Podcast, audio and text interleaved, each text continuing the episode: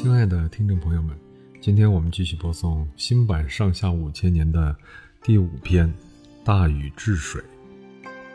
早在尧的时候，中原地带就经常闹水灾，常常是洪水漫天，无边无际，围绕着大山，淹没了丘陵，使老百姓叫苦连天。尧当时也向各部落首领访求过能治洪水的人。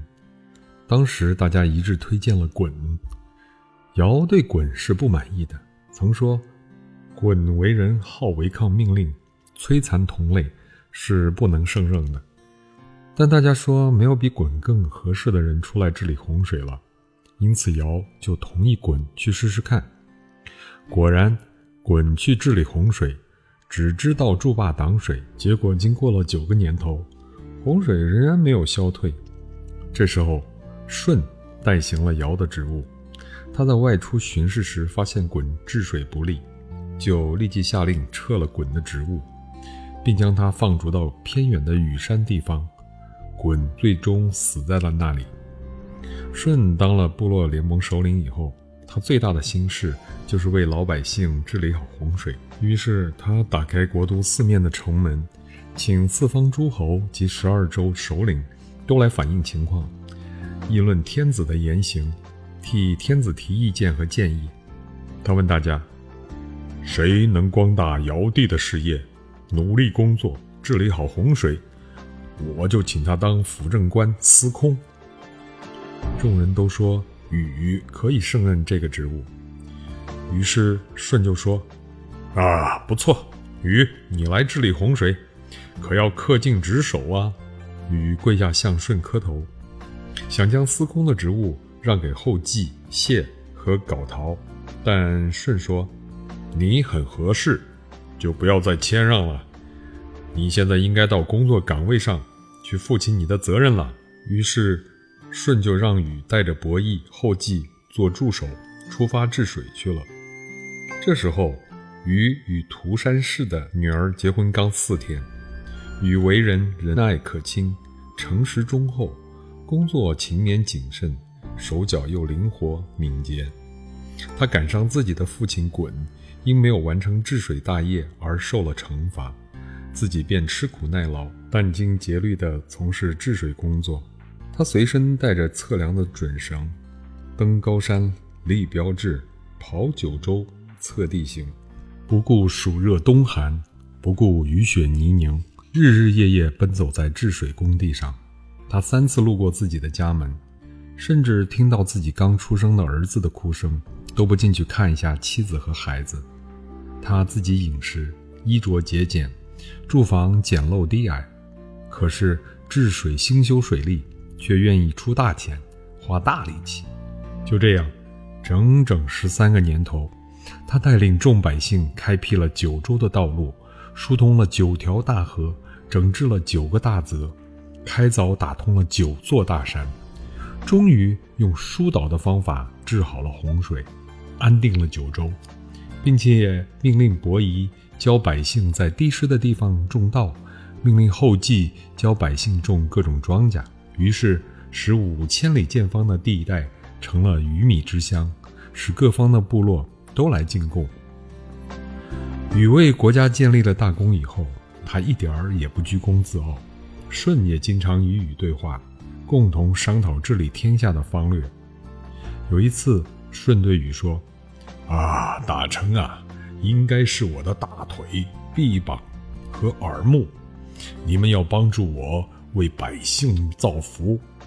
如果我有什么不正当的行为，你们应该向我指出，匡正我，而不要当面恭维我，背后说我的坏话。”禹说。帝说的很对，做天子最危险的就是善恶不分，听不得批评的意见。舜又说道：“哦，我想发展六律、五声、八音等音乐，用来体察政治，宣扬礼义智信，你看怎样？”于是禹就做了名叫九韶的乐曲，一边用以祭祀山川神主。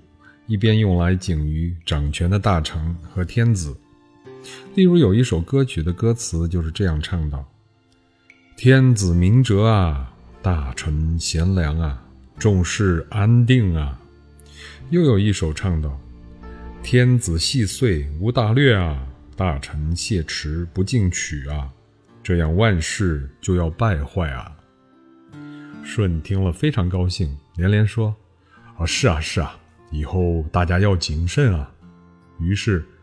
就决定推荐禹作为他的继承人。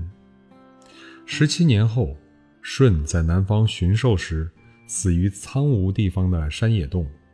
于是禹带领国人服丧三年。三年以后，禹为了让舜的儿子商均继承帝位，也学舜当时避让尧的儿子丹朱的办法，隐居于阳城。可是与尧死后的情况一样。当时天下的部落首领们都不去国都朝拜商君，而是去阳城朝拜禹。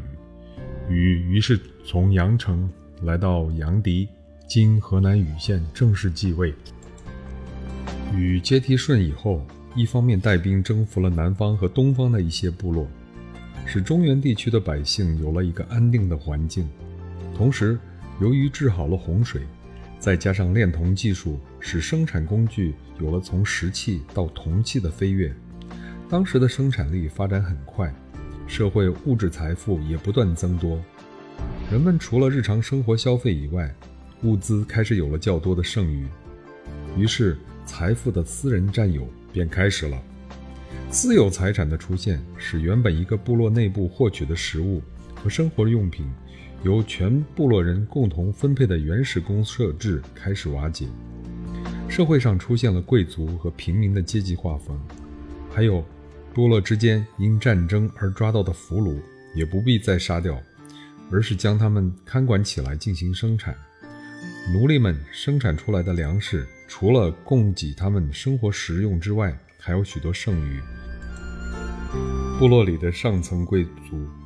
便可以获取奴隶们创造的大量剩余产品，于是，原始公社制社会便开始向奴隶社会迈进了。与社会体制的变化相适应，部落联盟首领的继承方法也开始了变化。禹的末年，他在中原地区的权力已经相当稳固和集中了。为了显示自己的权威，他下令各部落将自己冶炼的铜贡献出来。集中铸成了九个大鼎，象征他统治着九州。禹有了这么多的特权，他就一心想在自己百年以后，将这些权力交给自己的儿子启，而不是按惯例禅让给自己的助手伯夷。于是他便私下加紧培植启的势力。不久，禹在巡视会稽（今浙江绍兴）时去世。伯益按照惯例先行避让，不料启便趁机夺取了王位，于是中国历史上王位的禅让制就被废除了。从此以后，开始了家属世袭制，这也便是我国夏王朝的开始。好的，朋友们，明天我们将继续朗读新版上下五千年的第六篇《后羿夺权》。